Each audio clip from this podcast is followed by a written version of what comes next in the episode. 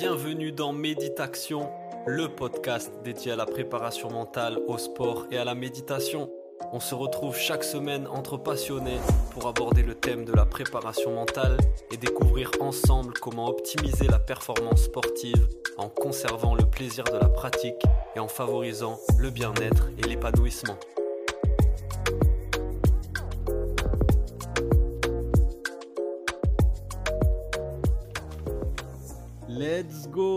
Bonjour à tous, bienvenue dans le podcast Méditation, un nouvel épisode avec un nouvel invité et aujourd'hui je suis très content parce qu'on va parler Jiu-Jitsu brésilien avec Jean-Serge Moulumba, un pratiquant et un étudiant du Jiu-Jitsu brésilien sur sa chaîne YouTube. Il décrypte les techniques, les différentes approches et les évolutions du Jiu-Jitsu brésilien. Ça va être le thème du jour. Salut Jean-Serge, comment ça va? Ça va bien, Paul. Merci de me recevoir sur ton podcast. Je suis très enchanté d'être là. Je pense que ça va être un très bon moment. Eh ben, merci à toi aussi. Moi, je suis ravi de t'avoir aussi pour euh, parler un peu de Jiu-Jitsu brésilien, notamment à travers l'approche que toi tu as, qui est une approche, on va dire, euh, holistique, où tu abordes aussi la dimension psychologique, mentale du Jiu-Jitsu brésilien. Et ce podcast, il est justement dédié à la préparation mentale et au sport. Donc, ça me fait plaisir de t'avoir. J'ai plein de questions. Euh, à te poser. Et juste avant de rentrer dans le vif du, sujet, est-ce que tu peux te présenter pour euh, les auditeurs et les auditrices? Alors, je suis Jean-Serge Moulumba, euh, spécialiste donc des relations plus épanouies, ça c'est vraiment mon credo. le jiu-jitsu brésilien, je, l'ai abordé il y a, en 2019, mais avant ça, j'ai surtout œuvré dans la dans l'enseignement de la danse, de la salsa. Hein. je suis aujourd'hui, j'ai 50 ans. Hein. Ça se voit pas, mais je, je, les porte bien. Et euh, je fais beaucoup de danse et j'ai surtout aussi une association, la Libre, Énergie en Mouvement, qui euh, est portée sur le développement personnel. Donc, il y a cette approche holistique dont tu parles. Et c'est la raison pour laquelle le jiu brésilien me semble être un outil formidable aujourd'hui à avoir dans sa trousse à outils pour le développement personnel. Wow, génial. Merci Jean-Serge, on va pouvoir en parler aussi. Et ma première question, du coup, on va rentrer dans le vif du sujet directement. C'est selon toi, quelles sont les dispositions mentales dans lesquelles il faut être pour faire du jiu-jitsu brésilien? Alors, faire du jiu-jitsu brésilien, les dispositions mentales, ça c'est une très très bonne question. Alors, en ce qui me concerne, si je, je vais parler de plusieurs choses. Je vais déjà parler de mon expérience personnelle avant de faire le jiu-jitsu brésilien, j'étais plongé dans l'aïkido. L'aïkido, c'est un autre euh, art martial japonais dont la philosophie est principalement basée sur l'harmonie et euh, la non-compétition. Donc, mentalement, on se retrouve dans une configuration où on n'est pas amené à s'opposer à l'autre. Donc, c'est censé être, entre guillemets, beaucoup plus tranquille que dans un art martial d'opposition. Donc, mhm. il a fallu faire le transfert de cette euh, disposition-là à une disposition où on est dans l'opposition. Comment ça se passe mentalement quand tu arrives dans un art martial où il y a de l'opposition? Je pense que moyennant les objectifs que tu te fixes, moyennant la personnalité qui est la tienne, moyennant ton caractère, moyennant l'environnement dans lequel tu es, tout ça va œuvrer pour placer une configuration mentale qui te correspond. Il n'y aura, pas de correspondance type, à mon sens. Elle va surtout correspondre à tes objectifs et à ta personnalité. Si tu es quelqu'un d'agressif, eh bien, ça, sera au service de tes objectifs. Si tu es quelqu'un de passif, ça sera là aussi au service de tes objectifs. Le tout, c'est de savoir comment stratégiser, comment adopter les bonnes tactiques, les bonnes techniques qui vont te servir par rapport à cet état mental qui te caractérise. Parce qu'on ne va pas faire d'un non-agressif un hyper-agressif et on ne va pas faire d'un hyper-agressif un non-agressif. Donc, c'est à chacun quelque part de pouvoir trouver les codes, les, les bons codes stratégiques, tactiques et technique pour pouvoir servir sa, mentalité dans le sport. Mmh, excellent. Donc c'est vraiment lié à ton identité. Finalement, on arrive sur cette question de l'identité. Mmh. Exactement.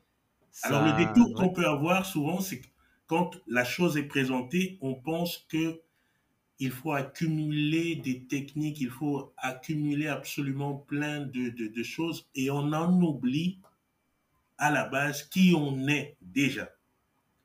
Mmh Donc le, le, plus important, si on parle donc de disposition mentale, de travail mental, ça serait plutôt de savoir un peu qui on est, quelle est notre personnalité, quel est notre caractère pour appréhender, aborder cet art martial qu'est le jiu-jitsu brésilien d'une façon ou d'une autre. C'est réellement le raccourci le plus efficient que l'on puisse aborder parce qu'on a tendance souvent à partir des réalités externes pour aborder une discipline. C'est vrai que quand tu arrives dans une salle, un gym, pour la première fois, tu as plein de monde qui est là, tu as plein d'informations qui te sont données, tu te dis, mince alors, comment ça se passe? Il faut absolument que je fasse comme les autres, il faut absolument que j'aborde ces techniques, il faut que j'apprenne cela, il faut que j'apprenne ceci. Et peut-être que d'ailleurs dans l'environnement, il ne te sera pas mentionné cette grille prioritaire des choses parce que pour euh, raison X ou Y, manque de temps ou alors peut-être pas tellement conscience de ces choses-là, on va tout de suite te mettre dans le bain technique, te mettre dans le bain de la bagarre sans te faire comprendre qu'en réalité, au début de tout, c'est toi, c'est ton histoire, c'est ce par quoi tu es passé, quel état physique dans lequel tu te trouves aujourd'hui, quels sont tes choix du moment, à quoi est-ce que tu aspires, quel genre de relation tu as à toi-même, quel genre de relation tu as aux autres. Hmm. Au début, ça va être ça. Et puis, on va décliner stratégie, tactique, jusque la technique. C'est pour ça que les meilleurs coachs au monde font en sorte de cerner tout de suite d'abord le personnage, personnage dans ce qu'il est, avant de déployer toutes sortes d'informations concernant son, son, progrès dans la mmh. discipline. C'est marrant parce que c'est tout à fait, euh, je pense aussi, le travail d'un préparateur mental qui accompagne un sportif, de l'aider justement à avoir cette lucidité sur son identité, sur sa personnalité, ses points forts, ses axes d'amélioration. Parce que quand on arrive dans un sport, que ce soit le jiu-jitsu brésilien ou un autre, on n'a pas forcément encore conscience de ça. Et donc toi, c'est avec la pratique, avec l'entraînement et peut-être avec d'autres euh, techniques, d'autres approches plus holistiques, quoi, qui englobent euh, ces questions-là, qu'on va apprendre aussi à se connaître. Et donc, ça me fait penser à la dernière vidéo que tu as sortie, justement, où à un moment, tu abordes cette question du caractère, de la psychologie du combattant et de sa personnalité. Et selon toi, justement, quel impact ça a concrètement après dans la pratique du jiu-jitsu brésilien? Alors, dans la pratique, c'est très, très, très concret. Par exemple, personnellement, venant de l'aïkido, je suis quelqu'un de très réservé. L'aïkido, normalement, c'est un art martial réputé être défensif. C'est-à-dire que on se contente, à la base, de rediriger les actions d'un agresseur. Ça veut dire qu'on n'est jamais à l'initiative de l'action. On n'est jamais de la paix, je celui crois, qui va démarrer le problème.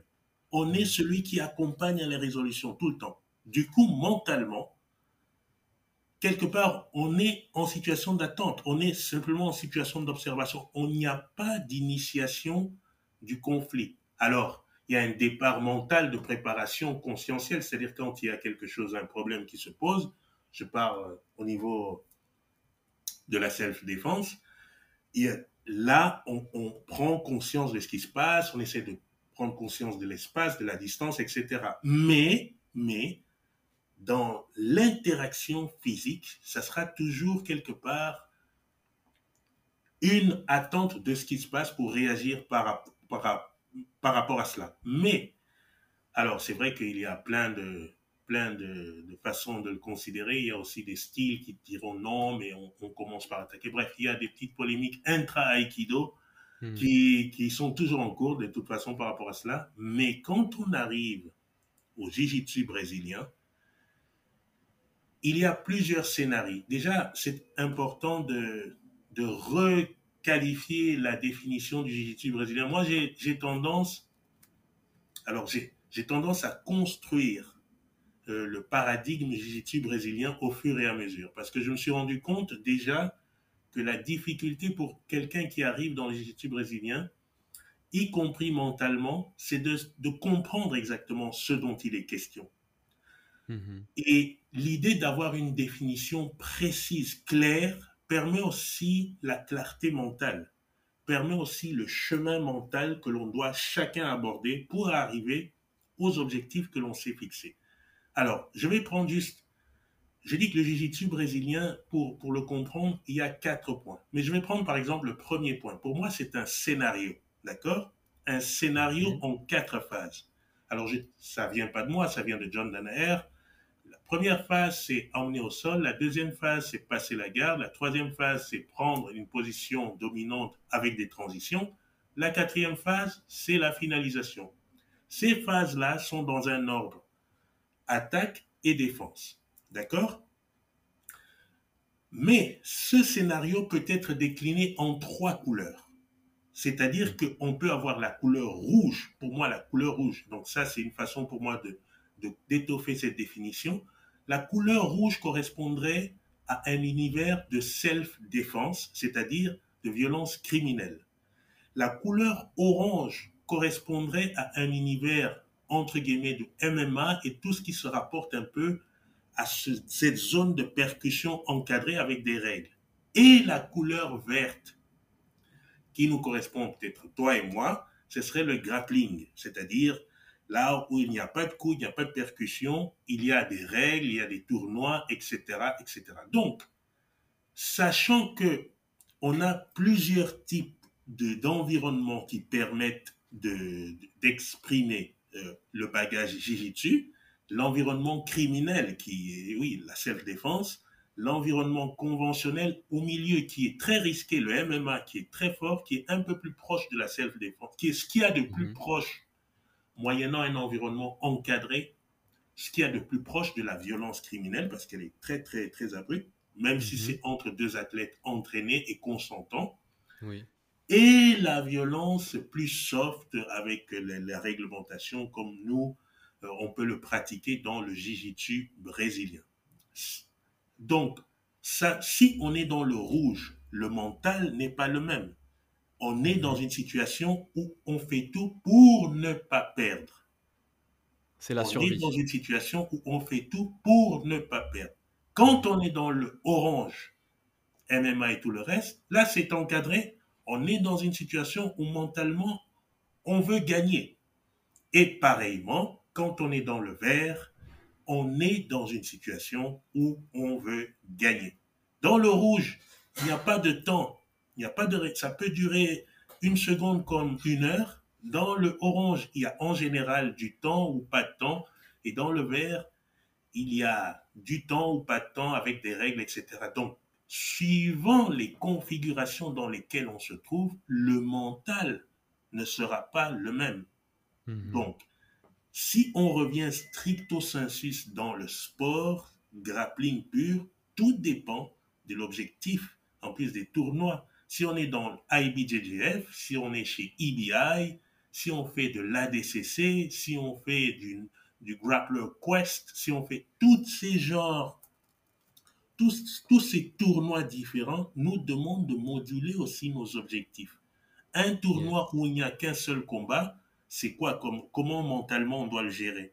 Un, un tournoi où il y a plusieurs combats, comment est-ce qu'on doit le gérer? On peut pas, on va peut-être pas être agressif au début pour s'économiser afin de passer des étapes et arriver. Tu vois, tout est mm-hmm. affaire de modulation moyennant l'environnement dans lequel on évolue. Yes, ça marche. Et je, je pensais du coup, si on reste sur, on va dire, l'entraînement, euh, la pratique du jiu-jitsu brésilien, la, la progression dans, dans cet art martial. Euh, toi, tu utilises souvent ce terme-là que j'aime beaucoup de s'entraîner intelligemment.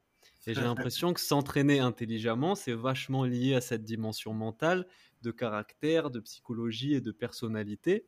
Est-ce que s'entraîner intelligemment, ça serait pas justement s'entraîner selon son profil de personnalité? C'est essentiel. Alors, le jiu-jitsu brésilien est, est, une discipline assez neuve par rapport, par exemple, à la lutte, qui fait partie du monde du grappling. Et on va dire qu'on est encore en une phase post-embryonnaire de ce qui se passe, de ce qui concerne la, les méthodologies, les façons de l'enseigner, les façons de l'apprendre. Et donc, dans cette phase, dans les premières phases, tout le monde pensait de façon assez euh, commune que l'entraînement qui prévalait était l'entraînement dur. You must train very hard. Tu dois y aller à 100% mm-hmm. tous les jours, te fracasser, etc. Mm-hmm. Et avec le temps, maintenant, on comprend, avec la science qui nous apporte la science de la performance et toutes les recherches qui sont faites au niveau du sport de la performance, on comprend que ce n'est pas une affaire de travailler dur, de travailler n'importe comment, mais c'est d'abord, avant tout, prendre les principaux paramètres en compte qui sont notre corps, notre état d'endurance, notre état de souplesse, de mobilité, de cardio, etc. Et ensuite, notre caractère, notre type de personnalité. Si on commence par faire ça et avec ça construire des schémas tactiques, techniques, euh, stratégiques, puis après techniques, en fait, le chemin est beaucoup plus court. Mhm. Le chemin est beaucoup plus court pour des performances qui sont vraiment satisfaisantes assez rapidement. Ok, donc c'est vraiment essentiel dans une démarche, dans une recherche de progression, de passer par cette lucidité sur son niveau sportif, mais aussi ses émotions, sa personnalité, sa, psychologie, son caractère en gros. Quoi. Je pense que c'est vraiment très très important. Alors ce qui est sûr, c'est quand on arrive dans un club, souvent l'accent est mis sur le, répertoire technique à adopter et on a tendance à s'oublier par rapport à cela. On a tendance à se laisser fondre directement dans la masse. Évidemment, quand tu démarres, tu ne sais rien, tu, ne sais rien à rien, tu ne sais pas ce dont tu as besoin. Mais si, dès le départ, tu as conscience de cette dimension humaine personnelle, même sans savoir ce dont tu n'as pas besoin, tu, sais quel genre de personne tu es, tu as conscience de tes états d'humeur, tu as conscience de ta façon de gérer les émotions, tu as conscience de ton état physique, grosso modo, tu as conscience de ce qui te parle un peu plus ou un peu moins, un peu comme le choix des couleurs. Tu sais que tu aimes plus le mhm. jaune, mais le vert, ça ne te correspond pas trop. Tu, tu as fait une sorte de cartographie comme ça interne du coup, même quand on te présente des techniques auxquelles tu ne sais rien à rien, tu peux définir de ce que pour le moment c'est quelque chose qui te parle ou pour le moment c'est quelque chose qui ne te parle pas, moyennant les contraintes auxquelles ces techniques te, posent. Je vois par exemple quelqu'un, je me souviens, on était en cours, il y a des techniques qu'on appelle euh, du, du, style berimbolo, ça veut dire qu'on est au sol, on a tendance à rouler sur les épaules, à aller à l'envers, se mettre complètement à l'envers pour essayer d'attaquer en étant dans cette position qui est assez inconfortable pour quelqu'un qui ne s'y connaît pas. Alors quand on est très volumineux, qu'on n'est pas assez souple, c'est un mouvement qui est assez difficile et même carrément pas efficient dès le départ. Peut-être qu'avec de la pratique, le corps va s'assouplir, etc., et que cela va venir. Mais au départ, en ayant le stock de ce que l'on sait, des stocks que, de, que l'on sait de soi-même, si on a des problèmes de corpulence, etc., ce ne peut être pas le, les techniques à mettre d'emblée dans son panier. Il y en a d'autres, il y en a plein d'autres. Donc, c'est dans ce sens que mentalement, on peut directement faire des choix qui nous permettent de ne pas trop rentrer en frustration. Parce qu'il ne faut pas hmm. oublier, le, le, jiu brésilien, euh, c'est de l'opposition, c'est de la recherche, etc. Si on est dans un environnement qui est convenable, on va être amené à progresser assez facilement, mais sinon, ça va être de la frustration souvent, souvent, souvent. Donc, ce genre de choix, du fait que l'on se prédispose mentalement vers des choses qui nous correspondent, peut éviter beaucoup, beaucoup de zones de frustration. Yes. Mais juste avant de revenir sur cette notion de frustration et de comment la gérer, parce que je voulais qu'on en parle, c'est super intéressant, ce travail-là d'introspection dont on est en train de parler, selon toi, qu'est-ce qu'on peut faire pour mener ce travail de lucidité, d'introspection sur soi-même? Ah, L'introspection sur soi-même, ça semble à la fois complexe et, et en même temps c'est simple. Je pense que il y a l'enchaînement des questions du pourquoi, c'est-à-dire le, essayer de, revoir, de revisiter de temps en temps son identité, à savoir euh, qui est-ce qu'on est, euh, pourquoi est-ce que l'on fait ce que l'on fait, pourquoi est-ce que les choix que l'on pose sont les choix qui nous conviennent et pourquoi pas d'autres, etc. Commencer simplement par le questionnement. Prendre un papier, une feuille de papier. Pourquoi je suis Jean-Serge Moulumba? Qu'est-ce que ça veut dire être Jean-Serge Moulumba aujourd'hui? Hmm. Pourquoi je fais du jiu-jitsu? Et je fais du jiu parce que je voudrais emmener plus de connaissances dans mon système de développement personnel. Mais pourquoi plus de connaissances en Parce que quand je, plus je me connais, mieux je suis. Je me sens mieux en contact avec moi-même et mieux en contact avec les autres. Mais pourquoi tu veux être mieux en contact avec toi-même et mieux en contact avec les autres? Mais Parce que pour moi, l'essence même du cheminement demande à ce que l'on soit en mesure de gérer le mieux possible des problèmes et le mieux possible la connexion aux autres. Donc, faire ce genre de questionnement, d'auto-questionnement personnel, tout simple, permet de réaliser vraiment une sacrée belle carte mentale et qui donne de la visibilité vers ce que l'on souhaite faire. Génial, je trouve que c'est Super intéressant, ouais. Le questionnement, commencer par se, poser des questions à soi-même et commencer par la question pourquoi je fais du jiu-jitsu brésilien peut être un super euh, bon départ. Exactement. tu prends une feuille de papier, pourquoi je fais du jiu-jitsu et tu mmh. commences à remplir les, à, remplir les réponses sans te juger et après tu mmh. verras. Et plus tu refais cet exercice, souvent, plus ça va s'affiner et plus ça va correspondre à des choses qui, qui te parlent et tu seras vraiment en phase avec toi-même. Excellent. J'invite tout le monde à le faire et je, le ferai aussi, c'est sûr. pour euh, aller maintenant sur la frustration. La frustration, elle est liée à des émotions négatives. Finalement, c'est ça, c'est ressentir des, émotions négatives.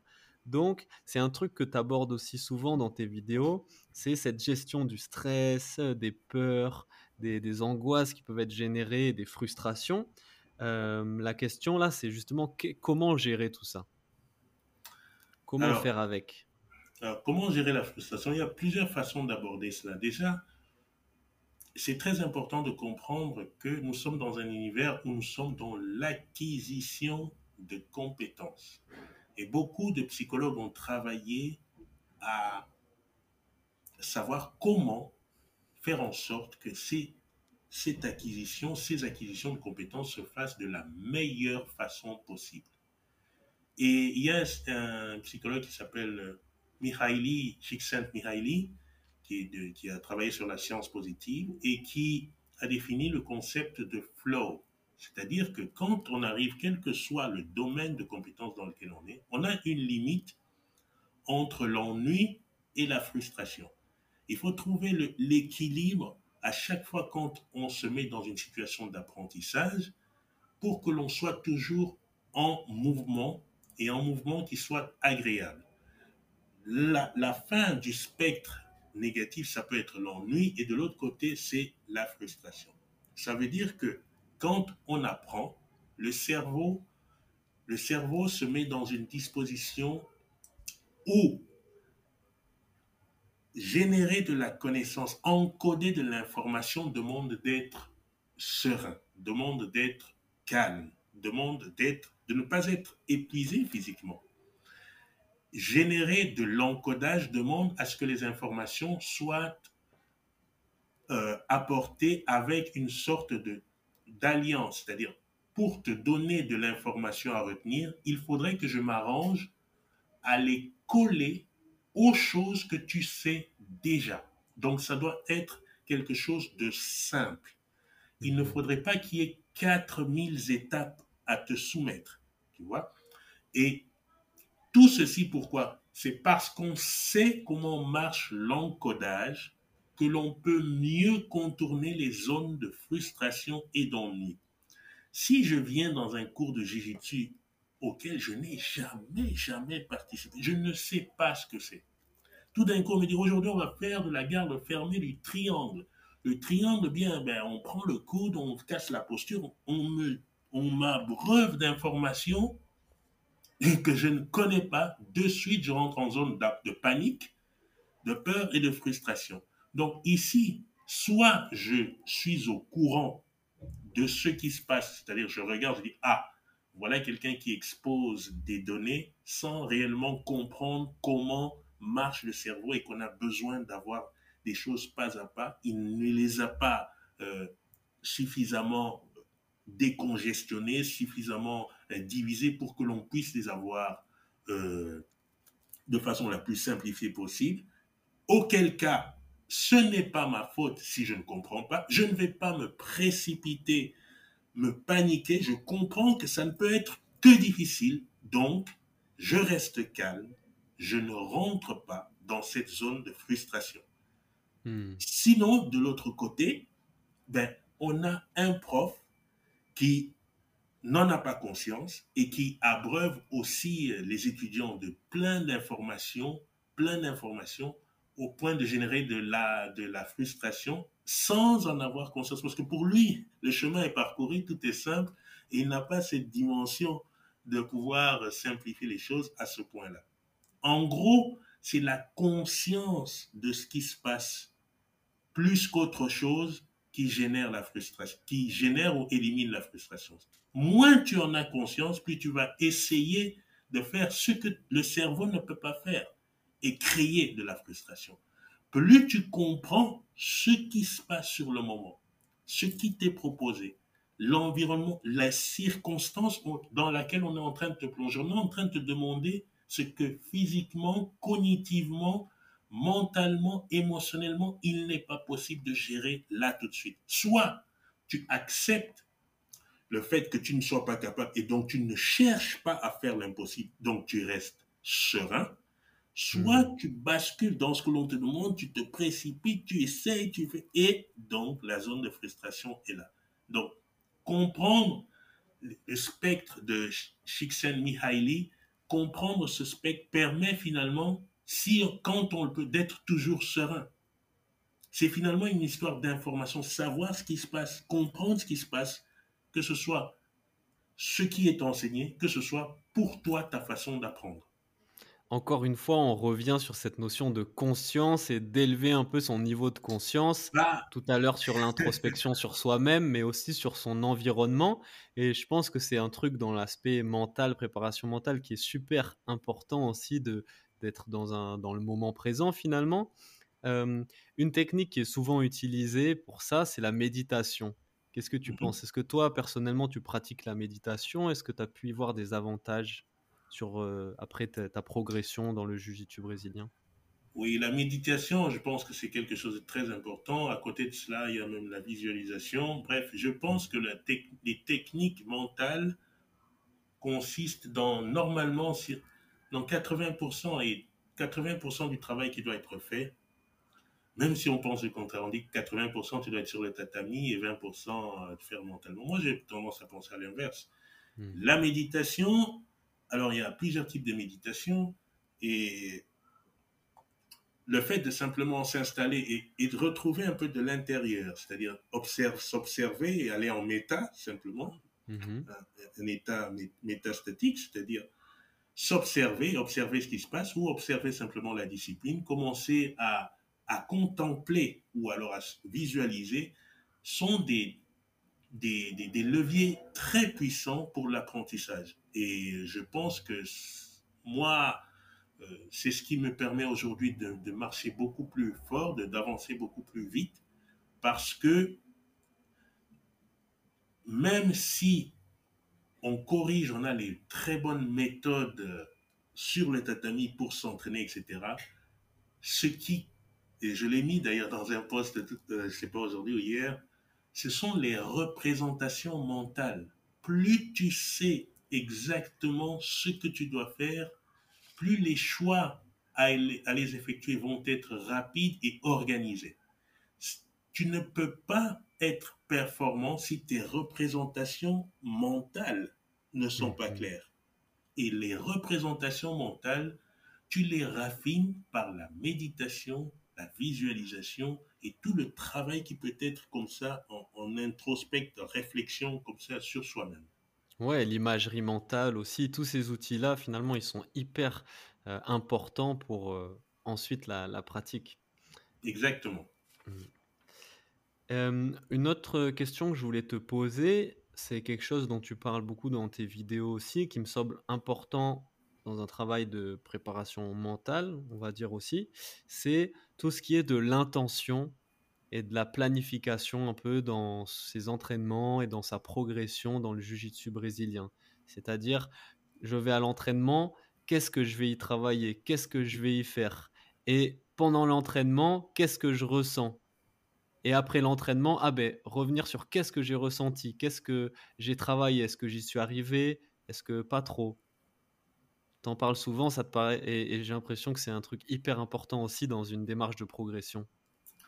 C'est vrai que la plupart du temps, bien souvent, de façon assez répandue, tu verras dans les écoles, on demande toujours d'aller faire des sparring, faire des sparring. Non, non, non, non, tu veux progresser, fais des sparring, fais des sparring, fais des sparring, fais des sparring, fais des sparring. Aujourd'hui, il y a quand même cette nouvelle tendance avec les générations là qui sont là avec la recherche, etc., qui disent que si tu ne fais pas un travail délibéré, comme euh, le dit euh, Frederick Erickson, Erickson euh, je ne sais plus comment il s'appelle, qui a écrit le livre Peak, le travail délibéré, c'est-à-dire où tu poses une intention. Mm-hmm. Tu poses une intention et, et, et, et tu l'adjoins à des informations de très, très bonne qualité. Parce que tu as une bonne intention, mais il te faut des informations de qualité, des, des informations qui ont déjà été éprouvées. Ensuite, les moyens de, diagnostic, les moyens de surveillance de ce que tu fais, notamment la vidéo, parce que c'est l'outil le plus simple, c'est-à-dire te filmer et aller après analyser le physique, comment tu étais, ton attitude, est-ce que mentalement tu étais engagé ou tu étais un peu paresseux là où il fallait agir. Bref, toutes ces choses, tu les euh, tu les surveilles par rapport à un effet monitoring via la, la, vidéo. Quand tu n'as pas quelqu'un qui te surveille, ce qui est difficile dans un cours collectif, tu ne peux pas demander au prof d'être systématiquement sur toi. Dans les mhm. cours particuliers, c'est différent, mais souvent dans le cours collectif, la vidéo, moi, c'est l'outil dont je ne me sépare jamais, c'est-à-dire la vidéo te permet justement de surveiller tes intentions en entrée, ton comportement pendant et de voir après ce qu'il en était par rapport à l'objectif que tu voulais atteindre.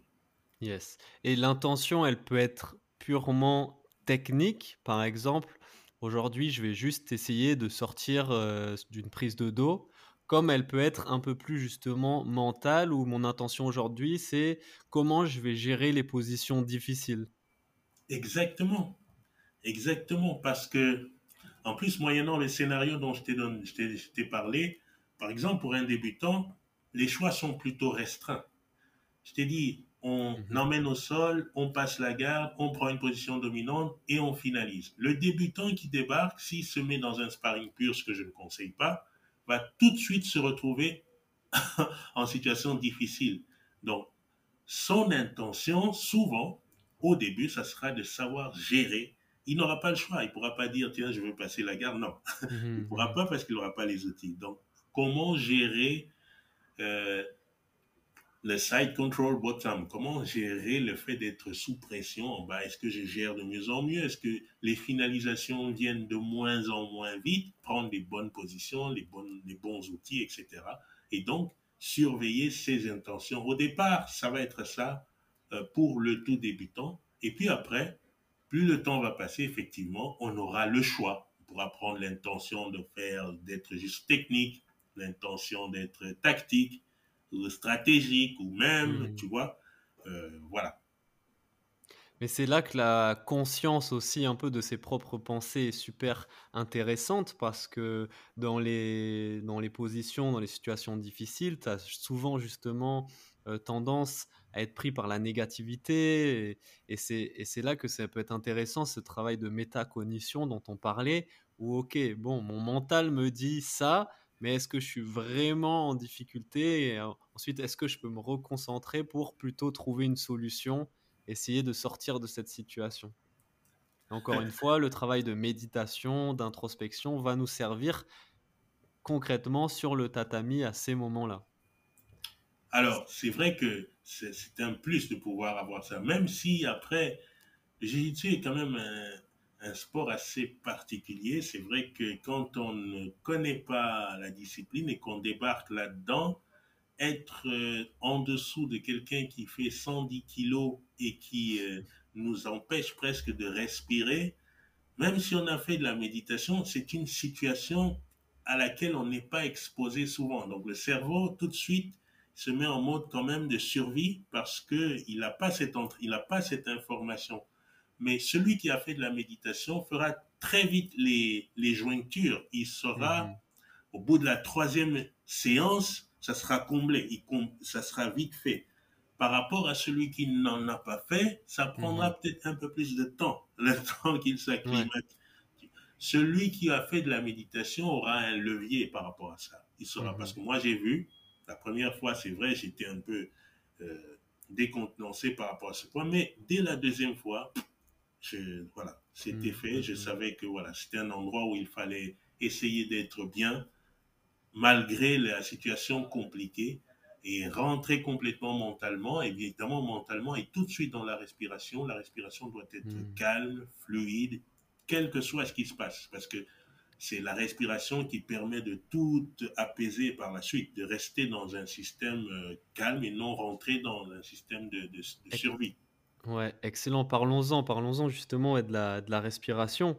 Parce que c'est vrai, donc, même euh, par exemple, moi qui pratique la méditation quotidiennement depuis un petit moment et tout ça, en situation, dans le feu de l'action, parfois, ben, tu n'as pas non plus cette lucidité. Ah c'est dur de, de l'avoir. Mais c'est vrai que la respiration, ça va être cet ancrage sur lequel après tu vas pouvoir te, te reposer. Et même la respiration, du coup, par exemple, je sais que quand je vais courir, euh, quelque chose comme ça de plus linéaire, c'est assez simple pour moi de me centrer sur ma respiration. Mais quand je tourne, par exemple, ça va être vachement plus difficile parce qu'il y a plein d'autres paramètres qui doivent être gérés.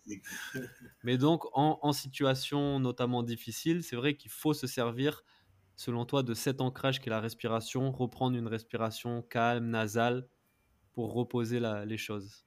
Mais comme tu l'as dit, et surtout pour quelqu'un qui débute, il y a beaucoup d'informations. Quand on, quand on court, comme tu dis, c'est linéaire, etc. Donc c'est rythmé, on a une certaine fréquence, rien ne dépasse et on n'est pas trop perturbé par ce qui se passe autour.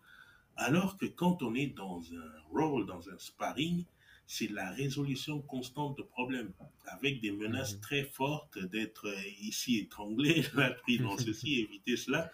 Et donc il faut absolument être attentif à ça, tout en étant attentif à toujours garder la jauge, cette respiration qui permet tout le reste. Donc, c'est, ça peut être compliqué à gérer, notamment au début, et c'est normal parce que il y a beaucoup trop d'informations. L'information va être beaucoup plus modulée par la suite, moyennant ce que l'on a dit tout à l'heure, la conscience des choses, l'apaisement interne, et puis euh, l'assouplissement qui va commencer à s'installer et l'endurance parce qu'on commence à forger aussi son physique. Et là, du coup, la respiration, elle aussi, s'organise. on est beaucoup plus calme, beaucoup plus tempéré.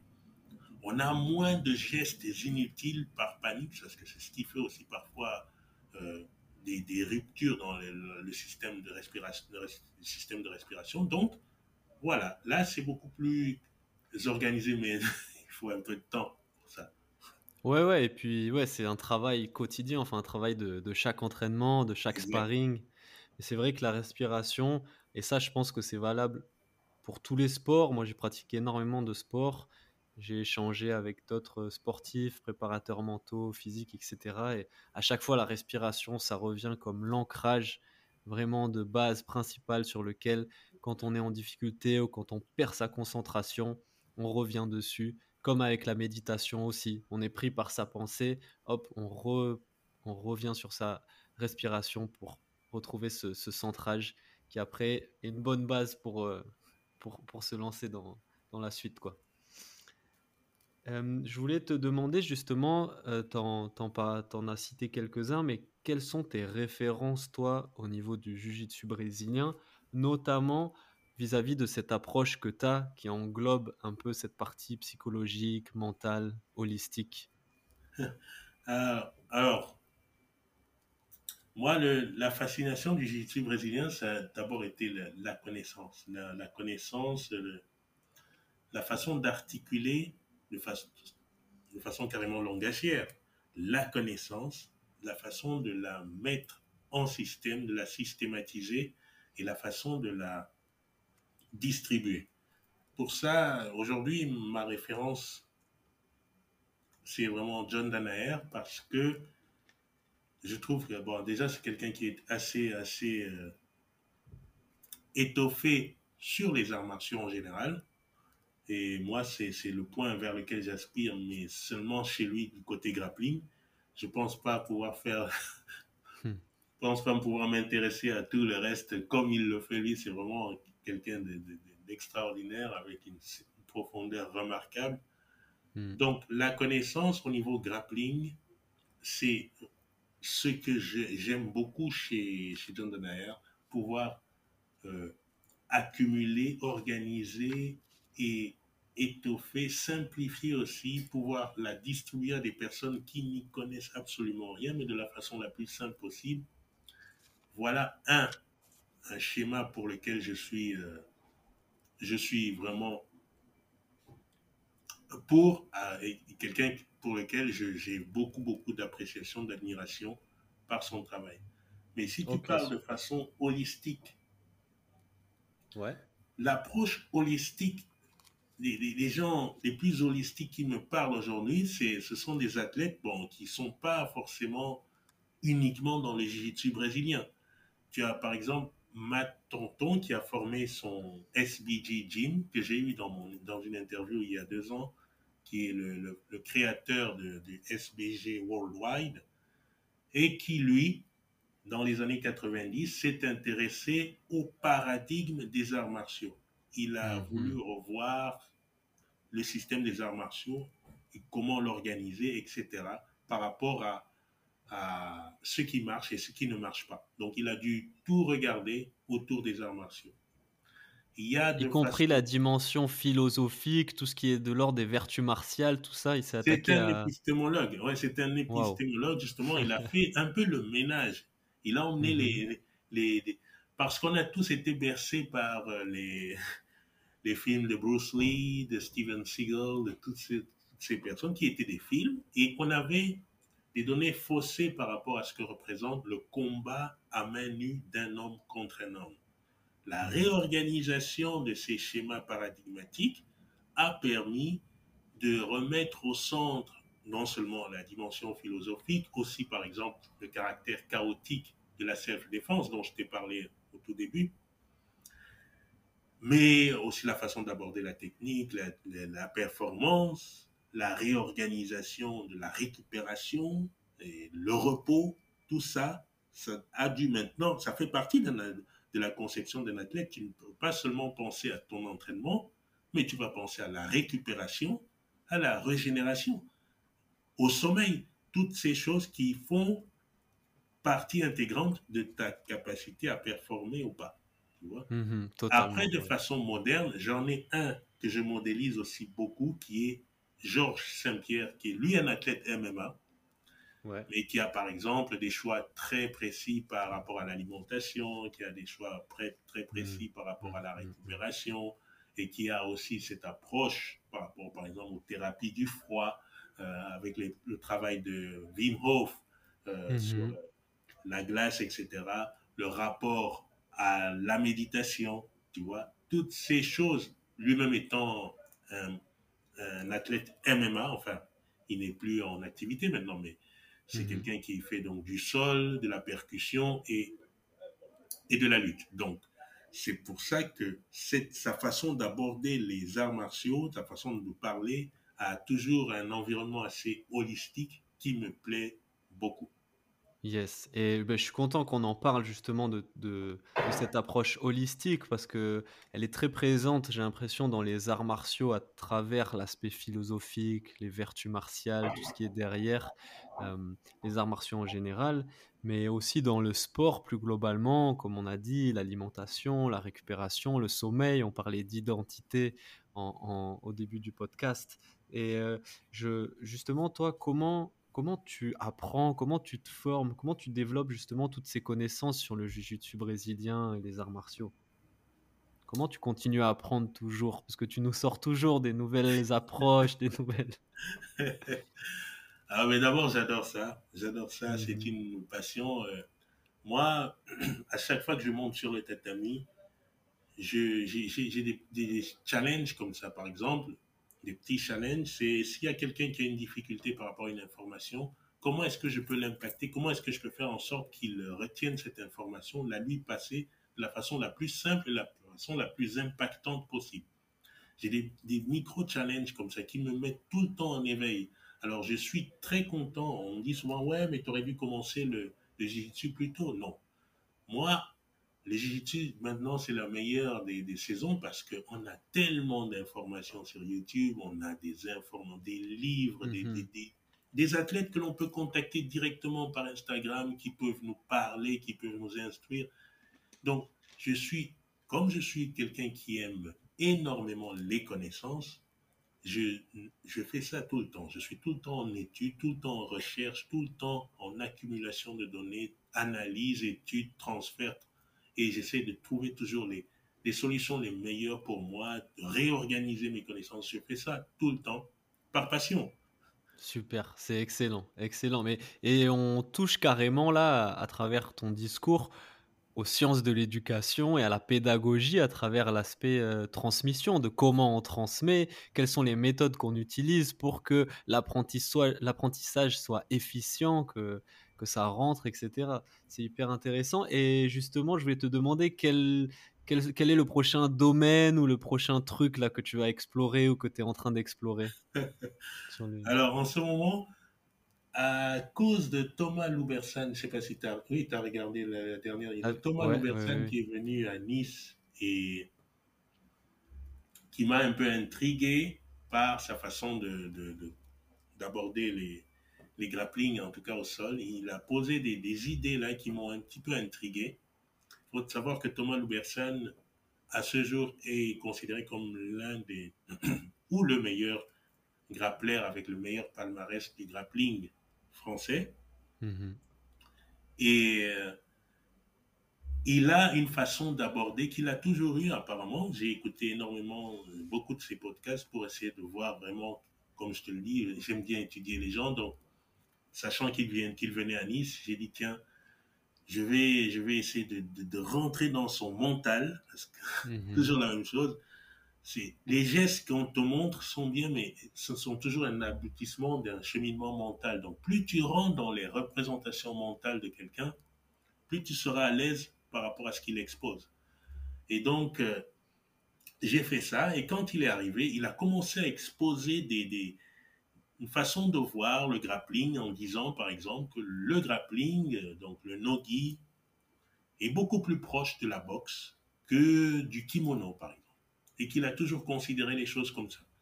Il a plus tendance à poser un accent sur l'aspect physique, l'aspect tactique et l'aspect stratégique. Il réduit le technique a finalement quelque chose de simple. Et en cela, il se rapproche un peu de Prit Michelson, que j'ai aussi reçu sur la chaîne, qui a tendance à dire tout le temps, mais écoutez, vous devez cesser de considérer le jiu-jitsu comme un art martial, il faudrait plus le traiter comme un sport. Et c'est vrai mhm. que dans un sport, il n'est plus trop question de technique. La technique est organisée quand il y a deux joueurs de ping-pong au haut niveau, il n'y a pas une technique que l'un ne sache pas en face. Ils la connaissent tous. Après, tout est mental. Est-ce que l'un sera plus tenace que l'autre? L'autre est plus mhm. courageux Est-ce qu'il est plus audacieux à prendre des risques? Est-ce que l'autre, est-ce que l'un sera plus physique, endurant? Donc, quand tout est nivelé, que la technique a été réglée, que tout le monde est au même niveau, la technique devient finalement une commodité. Ça va se jouer au physique et surtout au mental, stratégique tactique, qui c'est qui, a, qui en a, qui est vraiment perspicace, qui? Parce que ça, on n'a jamais fini de le travailler.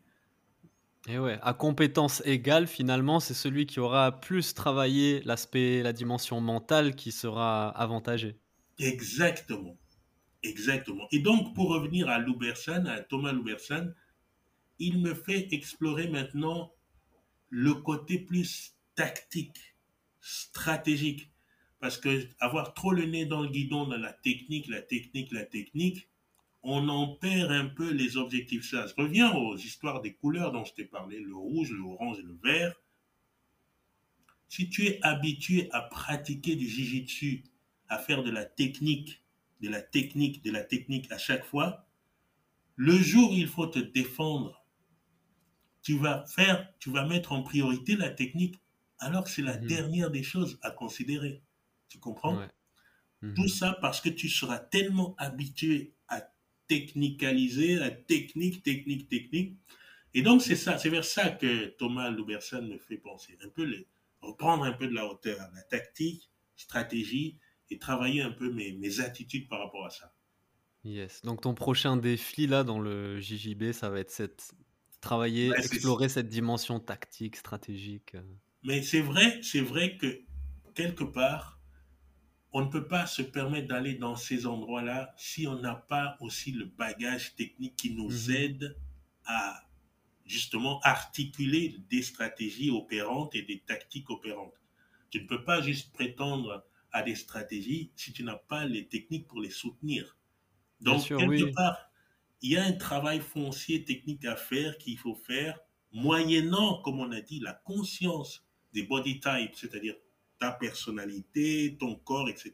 Qu'est-ce que c'est Avant de te donner aux histoires de stratégie, de tactique, etc. Oui, bien sûr. Comme en, foot, par exemple, euh, avant de parler 4-4-2, 4-3-3, stratégie offensive ou défensive, faut que tout le monde sache faire un contrôle et une passe. Exactement. C'est-à-dire qu'au niveau professionnel, l'entraîneur n'est plus là pour te dire, tiens, tu sais, faire une passe, il faut mettre ton pied ici, tout shooter. Non, il considère que ça, c'est acquis. On est juste dans le raffinement. Maintenant, il va passer du temps, comme tu dis, dans le système 4-4-2, 4-3-2, et suivant. Et c'est souvent ça, les réunions, c'est parler beaucoup plus de la tactique, de la stratégie à mettre en place contre une équipe qu'on va affronter. Mhm. Yes. Et hum, pour euh, revenir en arrière maintenant, quelle, est, quelle a été ta plus grande surprise dans, dans tes explorations pratiques, théoriques et euh, spirituelles du jiu-jitsu brésilien? Quelle a été ta plus grande surprise dans ce que tu as pu apprendre et explorer? Écoute, je ne sais pas si c'est la plus grande surprise, mais ce qui me vient à l'esprit là, c'est que mhm. comme je, venais d'un univers de la danse, de la danse, euh, beaucoup de danse, professeur de danse, de salsa, comme je te le dis, je me disais que j'avais quand même pas mal de repères euh, au niveau de positionnement physique, jeu de jambes, parce que moi, dans la danse, ce que j'aime le plus, c'est le jeu des jambes. Donc, hmm, ben la salsa, oui. Quand je suis arrivé dans les études brésiliens, j'ai eu l'impression d'être complètement inapte. Je me suis dit, mais c'est pas possible. Pourquoi il n'y a pas de transférabilité entre euh, hmm, mes compétences précédentes et celles-là que je voudrais acquérir? On m'a fait comprendre, non, c'était très différent, c'est pas pareil, etc. Et donc ça, ça m'a décontenancé. Ça m'a décontenancé dans l'autre sens. Mais après un mhm. certain temps, je me suis rendu compte qu'en fait, mon intuition était bonne. C'est mhm. peut-être la façon dont je l'ai abordé qui n'allait pas, mais mon intuition était bonne. C'est-à-dire que je peux exploiter tout ce que j'ai pu acquérir en danse dans le jiu brésilien. Il fallait simplement adapter tout ça, tu vois. Wow. Et ça, ça a été quelque chose de, fantastique. Génial, je, je, je euh, valide totalement, puisque moi, ayant fait énormément de sports différents, j'ai aussi été confronté à ça, où j'ai toujours été à l'aise avec mon corps, en bonne condition physique, en bonne forme. Et arrivé au jiu-jitsu brésilien, rien. Tout, tout ce que tu as au début, tout ce que tu as accumulé en termes bah, de, conditions physiques, de pratiques sportives, au début, tu n'arrives pas justement à, le, transférer, à l'utiliser. À mmh. part peut-être un peu la condition physique, mais encore, comme on disait, la façon de respirer, de bouger et tout est différente. Donc, c'est vrai que ça vient avec le temps, ça, comme tu dis, de pouvoir transférer ce, ces facilités que tu peux avoir avec ton corps par rapport à la danse, au sport, etc. Toi, concrètement, là, la salsa, la danse, qu'est-ce que tu as pu transférer de cette discipline au jiu-jitsu brésilien? Ben, La salsa, tu sais, c'est, d'abord, c'est une euh, danse de couple. Mmh danse de couple où il y a un protocole, c'est vrai, on danse en couple, il y a un protocole, il y a le garçon, le cavalier qui doit guider et la cavalière qui doit suivre. Donc il y a un protocole à respecter. Donc il y a une histoire de connexion. Il faut se connecter à l'autre. Les meilleures connexions vont réaliser les meilleures danses, mmh. moyennant le bagage technique. Mais tout est une histoire de connexion. C'est-à-dire qu'à la limite, quelqu'un qui, qui ne sait pas danser, qui n'a pas les bonnes techniques, les bonnes figures, pas encore maîtrisées, mais qui a de la connexion, mhm. c'est quelqu'un qui va toujours réaliser de bonnes danses, quel que soit le, niveau de la partenaire. Donc l'histoire de la connexion. Mhm. Quand je viens dans les jiu-jitsu brésiliens, je, me connecte. Après, il y a même une connexion mentale, une connexion invisible et une connexion visible. Mhm. Comprendre où en est l'autre. C'est-à-dire, tu as en face quelqu'un quand tu, dans la danse, tu arrives pour danser, tu as une cavalière qui est un peu triste, qui, qui, qui, qui n'est pas là, qui est un peu dans ses soucis du quotidien, mhm. parce qu'elle mhm. elle vient danser pour un peu évacuer. Tu te connectes. Tu peux pas juste aller dans la danse sans, sans réaliser où la personne est avant mhm. de l'emmener vers des terrains plus joyeux, plus, plus resplendissants, tu vois. Et il y a cette histoire de connexion déjà mentale. Quand tu vas faire un, sparring avec quelqu'un, tu regardes dans ses yeux, tu le vois où il est. Est-ce qu'il hmm. veut faire de la guerre? Est-ce qu'il est, friendly? Est-ce qu'il est soft? Tu te connectes, tu vois Donc, la connexion, c'est quelque chose de, vrai, de vraiment important à ce niveau-là. Et après, il y a toute la dimension physique, la connexion hmm. avec le, le avec la salsa. Bon, on est souvent, on est debout, donc on travaille seulement debout. On danse debout. Mais le jiu-jitsu, on se connecte par toutes les parties du corps. C'est encore autre chose et c'est fantastique. Mais c'est que de la connexion. Mmh ouais, c'est ce jeu des corps finalement et des personnes que tu as retrouvé dans le et des, intentions. Se connecter aux intentions, les intentions. Donc il y a ce côté euh, concret, il y a aussi cet aspect un peu abstrait ou invisible où les intentions doivent se connecter. Après, bien entendu, avec la danse, il y a la rythmique, le rythme. Mhm. Le rythme, savoir jouer du rythme euh, dans, dans, le combat, c'est-à-dire quand accélérer, quand décélérer, euh, définir un tempo, tout ça, c'est musical. Et après, pour revenir à ma spécialité des jeux de jambes, le passage de garde, si je me dispose bien, je me mets bien dans mon ancrage au sol, je peux. Voilà. yes, en plus. Ok, non, c'est hyper intéressant puisque cette idée de transférabilité et de mouvement et de bouger son corps, ça me renvoie beaucoup à Ido Portal et justement son approche euh, holistique du mouvement, le mouvement avec un grand thème et le... c'est juste bouger. J'ai beaucoup d'ailleurs Ido Portal, c'est vrai, c'est Yes. Hyper intéressant. J'invite ceux qui peut-être connaissent pas encore à aller voir. Euh, Ido Portal et son approche du mouvement, c'est carrément un philosophe lui aussi de, Exactement. ça. Hyper très, intéressant. très intéressant à écouter. Mm. Mm. Yes. Euh, maintenant, encore une fois, dans tes explorations et tes recherches euh, concernant la, le jiu-jitsu brésilien spécifiquement, selon toi, quelle est la chose la plus importante que tu as apprise et qu'est-ce que ça a changé dans, dans, la façon dont tu as abordé après la, pratique du jiu-jitsu brésilien? Écoute, je pense que le plus important, c'est d'avoir vraiment une définition très claire, des informations, de très bonnes informations, de très très bonnes informations, des informations top ranking. C'est vraiment la base. Mm-hmm. Parce que si tu commences avec une mauvaise définition, des mauvaises informations, c'est trop de bricolage. Alors que si quelqu'un s'assoit pendant 20 minutes en face de toi. Il t'explique très très bien ce dont il s'agit en te regardant les yeux dans les yeux. Ou alors, ou alors avoir un tableau blanc à l'entrée de chaque gym avec une définition vers laquelle on dirige toutes les personnes qui... Écoutez, allez là, passez 10 minutes à bien lire tout ce qui est écrit là et tâchez bien de le retenir, tâchez bien de le noter. C'est la base. Pour chaque entraînement, là, tu veux dire cet exercice-là, ça serait pour ça, à la base, dès que tu rentres en communication avec le, sport, ce sport-là, mhm. avoir une très très belle définition. Tous, c'est-à-dire, tu sais, tu as une définition tellement claire que jamais tu te présentes dans le club sur le tatami et te dis mais qu'est-ce qu'on est en train de faire? Tu es tout de suite au courant de ce qui se passe, même si tu ne connais pas le contenu.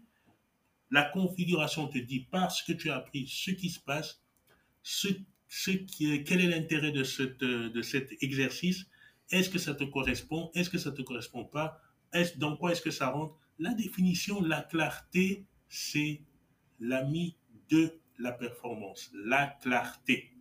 Yes, la lucidité, encore une fois, on revient sur cette lucidité de, qui est hyper importante à travailler dans un travail de préparation mentale, justement, et ce pour n'importe quel sport. Toi, justement, donc, imaginons que tu as ton dojo, il y a ce tableau blanc, et c'est toi qui dois écrire cette définition. Qu'est-ce que tu écrirais bon, Je ne suis pas rentré dans les détails. Déjà, je vais te donner le scénario qu'on a donné tout à l'heure avec les quatre phases, les trois couleurs.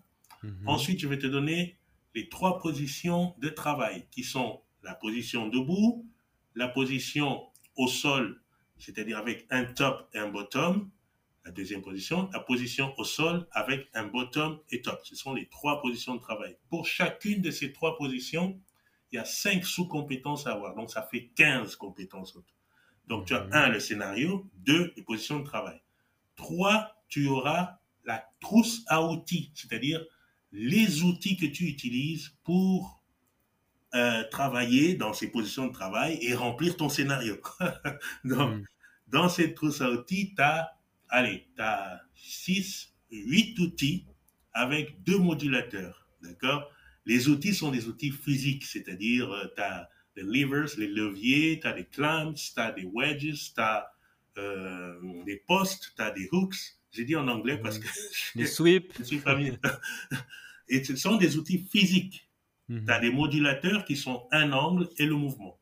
D'accord? Ça, c'est. Et maintenant, après, après donc ton, ta trousse d'outils, tu as en quatrième ton, ta, ta, feuille, ton papier calque, qui est un papier vérificateur que tout se passe bien. Ce papier mhm. consiste dans les concepts de l'alignement, c'est-à-dire savoir si tu sais créer une base. Une base, c'est une plateforme à partir de laquelle on génère ou on encaisse de la, forme, de la force. Mhm. Savoir si tu sais générer une bonne posture qui consiste dans ton alignement de la colonne vertébrale par rapport à tes corps, tes abdominaux, tes épaules et tes hanches et la nuque. Savoir si tu sais générer de la structure, c'est-à-dire organiser tes membres de telle sorte qu'ils puissent générer de la force ou encaisser de la force de façon efficiente. Et enfin, savoir si tu sais te connecter moyennant les, les directions de force. Mm-hmm. Tu vois? Ça semble beaucoup, mais tu pars du scénario, tes, post, euh, tes, tes, tes, positions de travail, tes trois positions de travail. Tu pars de ta trousse à outils et ton papier calque. Tu as une définition, mais ça prend pas beaucoup de temps. Tu as une feuille de route, quoi. Une feuille de route très claire avec des précisions où tu... C'est quelque chose que je me suis fait moi à force en récupérant des données à gauche à droite, mais qui est très puissant parce que ça te permet d'aller n'importe où, de comprendre ce qui se passe, même si le prof il comprend pas ce qu'il fait. yes. Ok, excellent. Euh, bah écoute, Jean-Serge, on va arriver à la, à la, fin des questions. Euh, c'était vraiment intéressant. On a abordé, je pense, des, des thèmes hyper intéressants sur la dimension justement psychologique, mentale, euh, qu'on peut retrouver dans tous les sports, notamment là spécifiquement dans le jiu-jitsu brésilien. Merci beaucoup euh, d'avoir accepté l'invitation. Merci beaucoup pour cet échange. C'était très très riche, vraiment. Euh, bravo pour tout ton travail là que tu fais sur YouTube. C'est des vidéos hyper intéressantes. À chaque fois, moi, j'ai l'impression d'apprendre quelque chose. Je te souhaite beaucoup de, de réussite euh, là-dedans et dans tous tes projets. Hum, juste avant de terminer, je termine en général par trois petites questions qui sont toujours les mêmes avec euh, tous les invités. Euh, la première, c'est, moi j'aime beaucoup lire. Est-ce que tu pourrais nous recommander un livre? C'est le livre Peak d'Erickson, ou alors deux alors. Et enfin, dans, celui que tu, comme tu veux. Peak d'Erickson, j'arrive pas à, retrouver son, nom, mais c'est un livre que je cite souvent, et c'est le, tout récent de Rob Gray, euh, Move, Move, euh, How to Move, Learning How to Move, How We Move, de Rob Gray, qui est de la science de la performance et qui est vraiment l'écologie du mouvement pour les gens qui veulent faire du sport, atteindre des performances avec des considérations très nouvelles, très, très, très nouvelles, des concepts assez innovants que j'aime beaucoup et que je trouve fascinants. Donc, je conseille vivement à tous ceux qui ont une pratique, qu'elle soit euh, accentuée ou modérée du sport. C'est toujours très intéressant de comprendre comment le corps s'organise. Et je trouve ça génial. Génial, hyper intéressant. Euh, deuxième petite question. Si on devait retenir là un type euh, mental pour euh, justement aborder le jiu-jitsu brésilien dans une bonne disposition mentale et progresser, lequel ce serait? Ouverture d'esprit. Ouverture d'esprit Ouverture d'esprit. Yes. C'est vraiment très important, ouverture d'esprit. Ok, parfait. Euh, une dernière petite question. Est-ce que tu pourrais me recommander un invité avec lequel je pourrais parler de préparation mentale, de sport, de jiu-jitsu brésilien. Bah, Thomas Louversen, si tu arrives à le décrocher, ça serait bien. ok, cool, carrément. C'est noté. Parce qu'il est enfin, il a fait beaucoup de choses. Mhm, il y en a d'autres, hein, bien entendu, il y en a d'autres. Mais l'avantage de Thomas Louversen, c'est un athlète qui a été sur plusieurs plateformes différentes et qui a travaillé avec. Toi qui aimes l'aspect holistique des choses, Mhm. Il est, vraiment versatile. Il a travaillé sur la, la régénération, la récupération. Lui-même est un athlète de très haut niveau et il a accompagné des athlètes de haut niveau dans les disciplines différentes. Donc, c'est, ça serait intéressant de voir tout ce qu'il y a dans son mental. Et puis, il a aussi un parcours qui est assez atypique parce qu'il a choisi de créer lui-même un système, entre guillemets, anti-système de la pensée courante. Donc, mentalement, il faut déjà être euh, complètement en marge pour pouvoir générer ce genre de choses qui produisent des résultats. Mhm. C'est révolutionnaire, quoi. Il est intéressant. Yes. Ok, cool. Et pour terminer, donc on a beaucoup parlé de ce que, en tant que personne, comment on vient dans le jiu-jitsu brésilien, l'importance d'y venir avec ce qu'on est, tout ce qu'on peut y amener, tout ça. Mais est-ce que tu pourrais nous dire, toi, selon toi, qu'est-ce que maintenant le jiu-jitsu brésilien lui apporte à un individu en termes, ben, comme tu disais, de développement personnel, de développement spirituel voilà. Qu'est-ce que le JJB lui apporte dans, à un individu dans sa construction, dans son développement?